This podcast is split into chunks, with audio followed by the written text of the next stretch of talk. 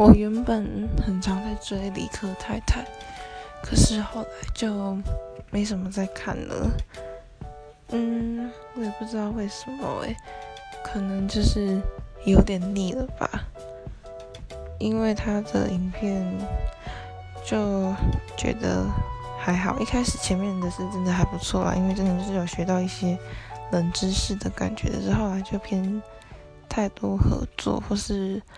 访谈的，但是访谈其实也有一点收获，只是有点太长，我就会懒得看。